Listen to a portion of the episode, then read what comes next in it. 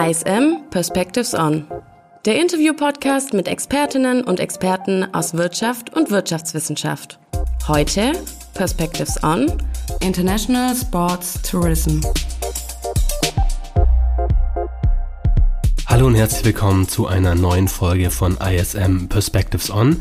Mein Name ist Julian Tröndle, ich bin Redakteur im Fernstudium am ISM Campus Stuttgart und mein heutiger Gast ist Jacqueline Tuche. Sie fokussiert als Wissenschaftlerin und Doktorandin auf den Bereich des internationalen Sporttourismus. Zuletzt wirkte sie in diesem Zusammenhang als Projektmanagerin in einem Kooperationsprojekt des Deutschen Akademischen Austauschdienstes DAAD zwischen der ISM und der Helvan University in Kairo mit.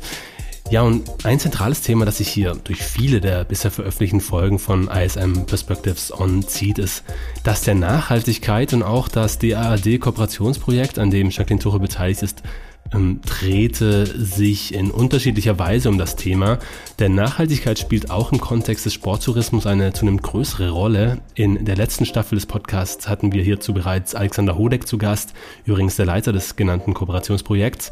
Wir haben mit ihm damals über nachhaltigkeitsfokussierte Transformation im Alpinsport gesprochen und problematisiert, ob sowas wie nachhaltiger Wintertourismus überhaupt möglich ist. Ja, und mit Blick auf das Projekt zwischen Deutschland und Ägypten stellt sich vielen HörerInnen bestimmt dieselbe Frage. Geht das überhaupt? Nachhaltiger Sporttourismus im arabischen Raum? Über all das sprechen wir gleich hier im Anschluss in unserem Podcast ausführlich. Erst aber einmal herzlich willkommen hier im Podcast Jacqueline Tuchel. Hallo Julian. Ja, bevor wir gleich zu dem konkreten Kooperationsprojekt zum Sporttourismus im arabischen Raum kommen, vielleicht erstmal die Frage, was zeichnet aus deiner Sicht denn nachhaltigen Sporttourismus aus? Welche Kriterien müssen erfüllt sein, dass sich dein Angebot als nachhaltig qualifiziert?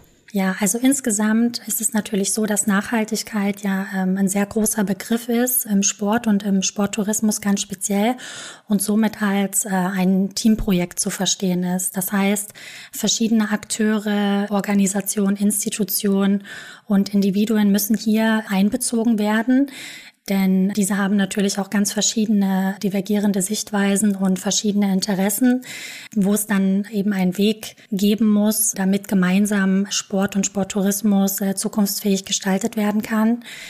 Globale Kriterien für einen nachhaltigen Tourismus sind vor allem äh, die Maximierung des sozialen und wirtschaftlichen Nutzens natürlich für die lokale Bevölkerung das heißt, es ist wichtig, dass man hier äh, lokale Karrierechancen ermöglicht. Dann sind natürlich auch Themen wie Arbeitsschutz, faire Löhne, die Einbeziehung der Meinung äh, der lokalen Bevölkerung von Bedeutung. Das heißt, es ist immer auch wichtig, wenn man nachhaltig agieren möchte, dass auch die Erwartungen und auch die Bedenken der lokalen Bevölkerung hier mit einbezogen werden. Wichtig ist natürlich auch, dass das kulturelle Erbe gewahrt wird einer Destination und äh, dass auch der Nutzen für die Besucher maximiert wird. Das heißt, hier ist es dann äh, bedeutsam, dass man diese, diese Dinge auch zusammenbringt. Also zum einen die Maximierung des Nutzens für die Besucher, aber auch die Maximierung des Nutzens für die lokale Bevölkerung im sozialen und im wirtschaftlichen Bereich. Und natürlich, woran jeder auch als erstes denkt, wenn er das Wort Nachhaltigkeit hört, dass hier auch der Nutzen für die Umwelt maximiert wird, beziehungsweise negative Wirkungen reduziert werden, was die Umwelt betrifft. Denn diese besonders sensiblen Naturräume, um die es ja oftmals geht, die müssen natürlich geschützt werden, damit auch der Standort langfristig attraktiv bleibt für die Besucher. Hier geht es dann auch um, um verschiedene Themen, auch die Treibhausgasemissionen, Energiesparen, Abfallreduzierung, Transportwege und insbesondere für Ägypten ist natürlich auch das Wassermanagement von Bedeutung, weil Wasserknappheit natürlich auch ein immer größeres Thema wird. Jetzt, wenn du direkt die ökologische Dimension des Nachhaltigkeitsbegriffs ansprichst, da wollte ich auch gleich mal einhaken, denn es fällt ja schon ein bisschen schwer, sich das vorzustellen, wie das vereinbar ist, speziell jetzt im Sporttourismus im arabischen Raum. Immerhin sind Destinationen wie Ägypten gut 3000 Kilometer Luftlinie entfernt, die dann eben meistens auch mit dem Flugzeug zurückgelegt werden müssen. Wie lässt sich vor diesem Hintergrund trotzdem von nachhaltigem Sporttourismus sprechen? Genau, also das ist natürlich eine sehr berechtigte Frage, die auch nicht ganz einfach zu beantworten ist. Denn es ist natürlich so, dass man einen ökologischen Fußabdruck hinterlässt, wenn man äh, schon alleine eine weite Anreise vielleicht in seine äh, Urlaubsdestination hat. Wenn wir jetzt von deutschen Touristen ausgehen, die halt in den arabischen Raum oder eben speziell nach Ägypten reisen, dann ist der Flugweg lang. Hier sind nachhaltige Strategien vor allen Dingen dahingehend zu sehen, wenn wir unsere Forschung gemacht haben, zum Beispiel zu Tauchtouristen, äh, dann sehen wir, dass dort äh, einige zum Beispiel ihre Flüge zumindest reduzieren, weil sie ein stärkeres Bewusstsein zunehmend haben, dass es für die Umwelt nicht optimal ist. Äh, einige kompensieren beispielsweise auch ähm, ihre Flugreisen um dort einen Ausgleich zu schaffen oder auch das Gewissen zu beruhigen. Und ähnlich verhält es sich dann auch vor Ort. Also hier sehen wir zunehmend, dass es ein stärkeres Bewusstsein gibt, dass der Tourismus oder der Sporttourismus im Speziellen natürlich auch gegebenenfalls negative Auswirkungen ähm, auf die Umwelt hat. Und deswegen versucht man hier so ein bisschen ja bewusster zu sein, im Sinne von zum Beispiel weniger Tauchgänge zu machen, als man das vielleicht gerne äh, machen würde. Dann sehen wir in den Hotels zum Beispiel, dass viele darauf achten, dass die Handtücher nicht täglich gewechselt werden, dass die Klimaanlage nicht permanent eingeschaltet wird. Also so allgemeine Ansätze, um, um Energie zum Beispiel zu sparen, dass auch regionale Produkte konsumiert werden und so weiter. Also viele Dinge sind hier natürlich nicht grundlegend auf den Sporttourismus zu beziehen, sondern auch ganz allgemein auf Touristen. Aber wir sehen eben, dass äh, im speziellen Sporttouristen, beziehungsweise ganz speziell, was unsere Forschung betrifft, Tauchtouristen, ähm, schon grundsätzlich eine sehr nachhaltige Einstellung haben und sich dessen sehr bewusst sind, dass sie hier versuchen, einen möglichst kleinen Fußabdruck zu hinterlassen, auch was zum Beispiel Transportmöglichkeiten betrifft. Wir sehen auch, dass es teilweise eine höhere Zahlungsbereitschaft gibt, insbesondere beim Tauchen, wenn die Tauchschulen ein Nachhaltigkeitszertifikat zum Beispiel besitzen. Du hast dich im Rahmen des Projekts, wie bereits angedeutet, intensiv mit der Situation des Sporttourismus in Ägypten beschäftigt, speziell auch dem Tauchtourismus, hast du auch schon gesagt. Kannst du uns die aktuelle Situation dort mal skizzieren, also in Ägypten? Was sind denn neben dem Tauchtourismus noch relevante Sportdisziplinen, die genutzt werden von internationalen TouristInnen? Das Sportangebot in äh, Ägypten ist sehr vielseitig. Es ist natürlich so, dass im Moment das überwiegende Angebot sich doch auf diesen äh, Bade-, Tauch- und Schnorcheltourismus bezieht. Also sehr viele Europäer und die Deutschen eben als sehr große Reisegruppe kommen eben in das Land, um den klassischen Strandurlaub zu machen und entsprechend insbesondere um das Rote Meer herum äh, im Bereich Hurghada vor allen Dingen, aber auch Sharm el-Sheikh, Schnorchelangebote und Tauchangebote zu nutzen. Also hier liegt auch der Fokus im Bereich Sporttourismus, aber es gibt natürlich auch sämtliche andere Angebote wie in anderen Ländern auch, die allerdings da ein bisschen weiter hinten anstehen. Ansonsten sehen wir ein sehr gutes und äh, sehr großes Angebot an sportlichen Großveranstaltungen, an Sportevents, auch im Bereich des Roten Meeres, aber auch in Kairo. Es werden in verschiedenen Sportarten, auch WMs zum Beispiel, veranstaltet. Hier ist es allerdings so, dass natürlich auch äh, so eine gewisse politische Unsicherheit da teilweise es ein bisschen schwierig macht in der Organisation. Aber nichtsdestotrotz ist das Angebot hier vielfältig. Welche aus dem Ausland kommenden TouristInnen nutzen diese Angebote denn primär? Kann man die Zielgruppe klar umgrenzen aus deiner Sicht? Also deutsche Touristen und westeuropäische Touristen stellen in jedem Fall eine große Gruppe dar. Äh, Im Bereich des äh, Roten Meeres allerdings gibt es auch zunehmend Touristen aus dem arabischen Raum und auch innerägyptische Reisen von den Ägypterinnen äh, und Ägyptern selbst wird auch die äh, Nordküste Ägyptens äh, viel angesteuert, was, glaube ich, so von den europäischen Touristen noch nicht so ganz äh, entdeckt wurde. Die sind da noch ein bisschen unterrepräsentiert. Also ähm, das wäre dann sozusagen Mittelmeer. Das ist auch sehr schön. Äh, sehr hohe Wellen, sehr schöne äh, Wasserqualität. Ich denke, dort gibt es auch noch äh, gute Potenziale im Bereich Surfen, Windsurfen und so weiter, was von den Einheimischen, wie gesagt, schon genutzt wird, aber noch nicht so im Bereich Massentourismus. Wir kommen später noch explizit auf das Schnorcheln bzw. Tauchen als Angebot zu sprechen, da das ja auch einer deiner Forschungsschwerpunkte war während des Projekts. Bleiben wir mal noch kurz bei den übergreifenden Zielen des Projekts. Ein Ziel war ja auch die, die Qualifizierung von Studierenden über ähm, einen gemeinsamen Studiengang, aber auch die Vernetzung zwischen Hochschulpersonal, also den Forschenden um, ähm, auf der einen und Sporttourismus-Anbietern, also den außeruniversitären Partnern der Praxis auf der anderen Seite. Welche Akteure sind denn da aus deiner Sicht von besonderer Bedeutung und mit welchen Maßnahmen habt ihr diese Vernetzung äh, angeregt? Genau, also das hast du eigentlich schon äh, gut zusammengefasst. Es ist in erster Linie so gedacht, dass äh, wir hier äh, eine gute Verbindung schaffen zwischen den Universitäten und den Sporttourismusanbietern unter Einbezug auch politischer Institutionen. Also wir hatten stark involviert das äh, Ministerium für Jugend und Sport in Kairo. Zudem haben wir auch immer gemeinnützige Organisationen mit eingebunden, die sich zum Beispiel einsetzen für weniger Plastik im Nil oder auch sich um den Zustand der Riffe in, im Roten Meer kümmern.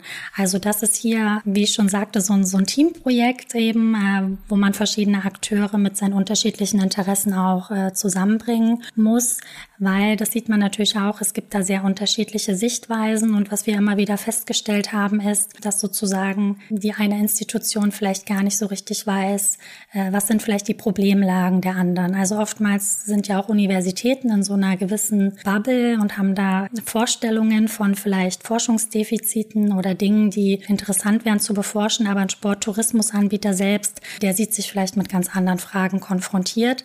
Und deswegen war es für uns wichtig, hier eben die verschiedenen Akteure zusammenzubringen. Das haben wir vor allen Dingen mit einer jährlich stattfindenden Konferenz gemacht. Die hat zum einen am Roten Meer eben stattgefunden oder aber auch in Kairo, wo wir eben verschiedene ähm, Akteure eingeladen haben, beziehungsweise konnte man sich über den Call for Paper dort mit einem Abstract äh, entsprechend äh, bewerben. Das Interessante war hier, dass wir eben nicht nur den Wissenschaftlern äh, eine Plattform gegeben haben, ihre aktuelle Forschung zu präsentieren, sondern wir explizit auch wollten, dass äh, die Studierenden hier zu Wort kommen, vielleicht auch äh, erste Forschungen aus ihren Seminar- und Bachelorarbeiten vorstellen können und dass wir auch eben Sporttourismusanbieter gehört haben und es dadurch zu einem sehr, sehr guten Austausch kam, auf Basis der Vorträge natürlich im kulturellen Rahmenprogramm, was da mal dazu dazu gehört, sehr viel Austausch stattgefunden hat. Über die Tagung hinaus gab es natürlich auch immer einen Wissenschaftleraustausch.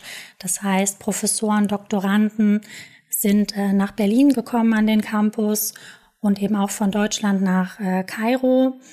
Wir hatten auch interessante Angebote ähm, für die Studierenden, äh, auch hier in, in beide Richtungen. Es gab einmal ein Tennisprojekt in Ägypten, andererseits äh, kamen auch ägyptische Studenten äh, nach Sachsen in eine ähm, Skiregion, um dort auch neuen Input zu bekommen. Also abseits vom sozusagen klassischen Schnorchel- und Tauchtourismus, womit sich dort viele auch im Rahmen ihrer Studiengänge beschäftigen, dass es dort eben auch mal so einen ganz neuen Einblick gab. Dieses Stichwort ähm, Austausch beziehungsweise interkultureller Dialog würde ich ähm, gleich nochmal aufgreifen, denn ein entscheidendes Ziel, das habe ich zumindest der Projektbeschreibung entnommen, war ja auch der Aufbau eines Wissensdialog zwischen den verschiedenen Kulturen und auch den Verständnissen von Sporttourismus vielleicht.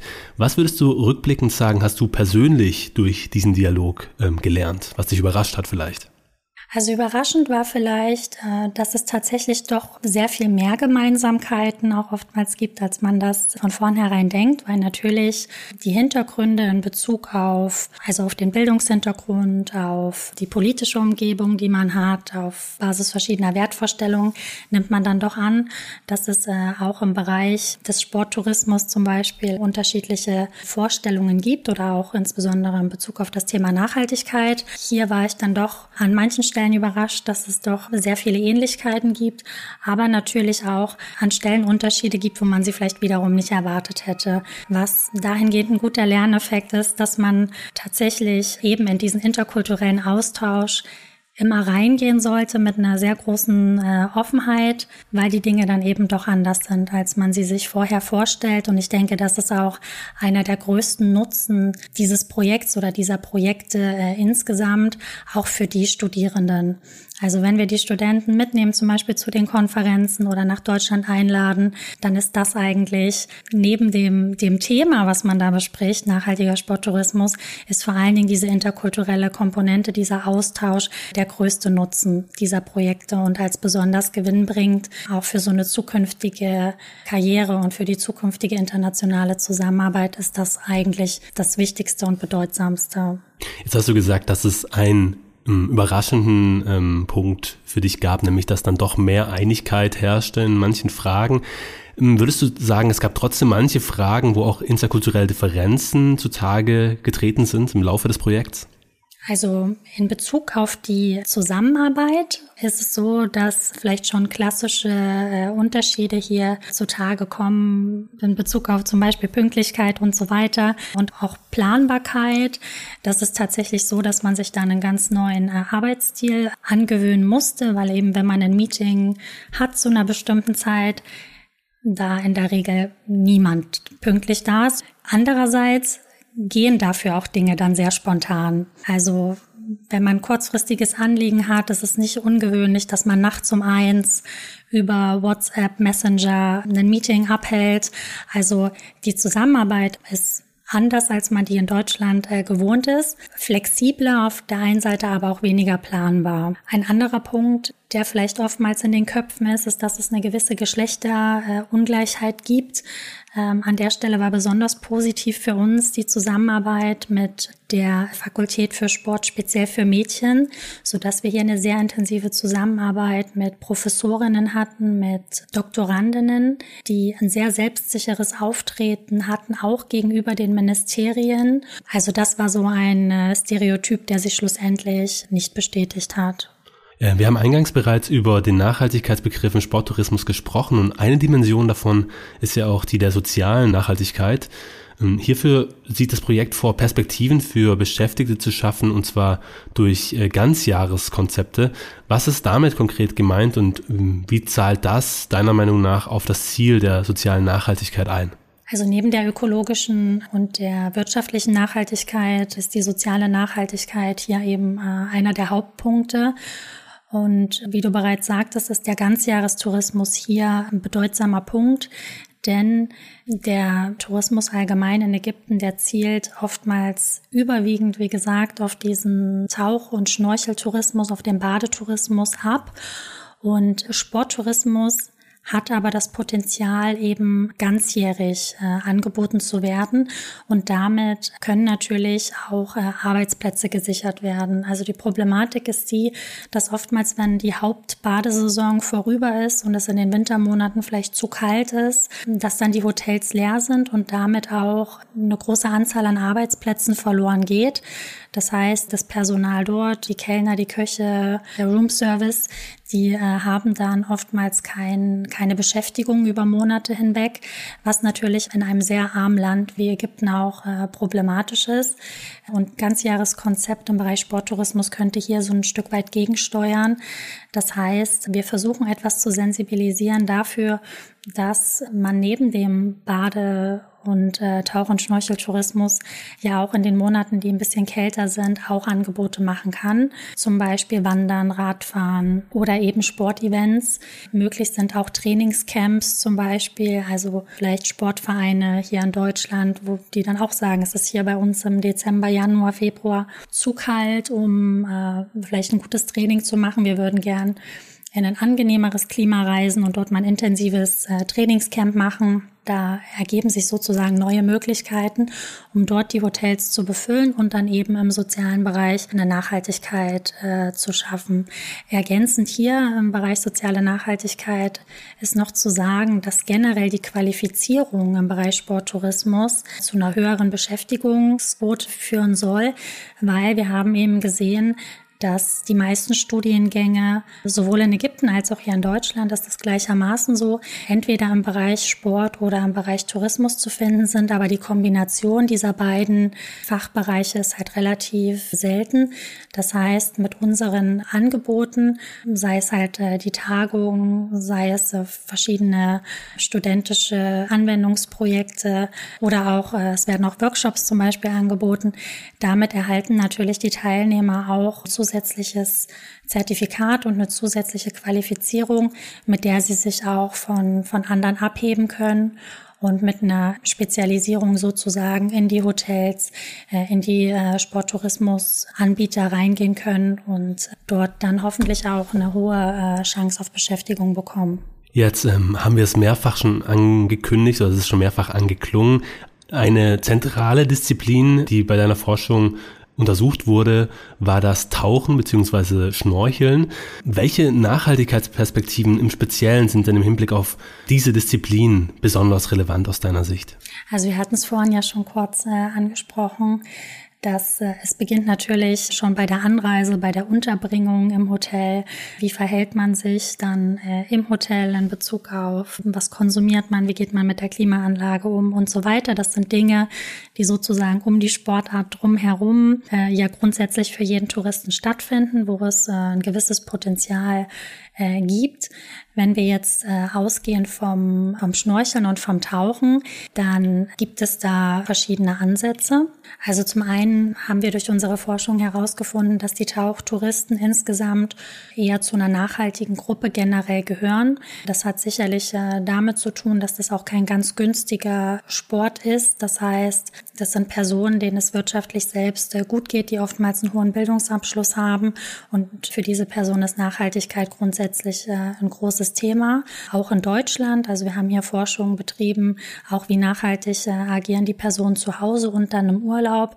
Und da sehen wir, dass da grundsätzlich die Thematik äh, einen hohen Stellenwert hat. Also das Bewusstsein ist da und Bewusstsein ist auch eine Sache, die hier besonders wichtig ist. Hier ist es von Bedeutung, dass vor Ort auch äh, ein höheres Bewusstsein äh, geschaffen wird.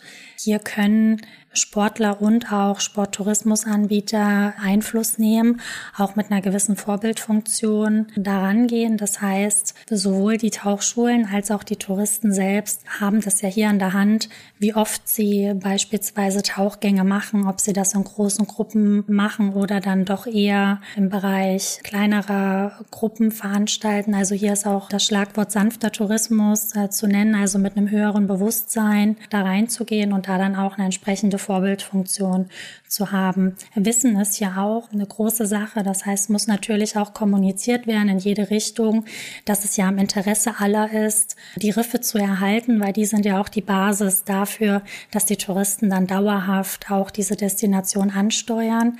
Das heißt, äh, auch die Tauchschulen müssen sich dessen bewusst sein, auch das nicht überzustrapazieren, vielleicht auch nicht zu günstig anzubieten und dafür auf Masse zu gehen, sondern vielleicht ein bisschen bewusster dort ranzugehen. Es gibt dann natürlich auch verschiedene Aktionen, beispielsweise, dass während des Tauchens Müll mit eingesammelt wird und so weiter. Also da gibt es verschiedene Ansätze. Was auf jeden Fall wichtig ist, ist, dass hier Sport und Naturschutz irgendwo zusammengehen und dass hier alle versuchen, dieses hohe Gut der Riff Riffe und der Meeresumwelt zu schützen. Jetzt sind schon viele Dinge angeklungen, die ich glaube ich auch ähm, mir vorstellen könnte, die du auch jetzt in die letzte abschließende Frage mit einbeziehen kannst, nämlich mit welchen konkreten Erkenntnisgewinn gehst du denn aus der Beschäftigung mit dem Thema, mit der Region, mit dem Sporttourismus dort raus? Was waren die zentralen Ergebnisse, insbesondere in Bezug auf Fragen des nachhaltigen internationalen Sporttourismus, beziehungsweise in deinem Fall konkreter des Tauchtourismus?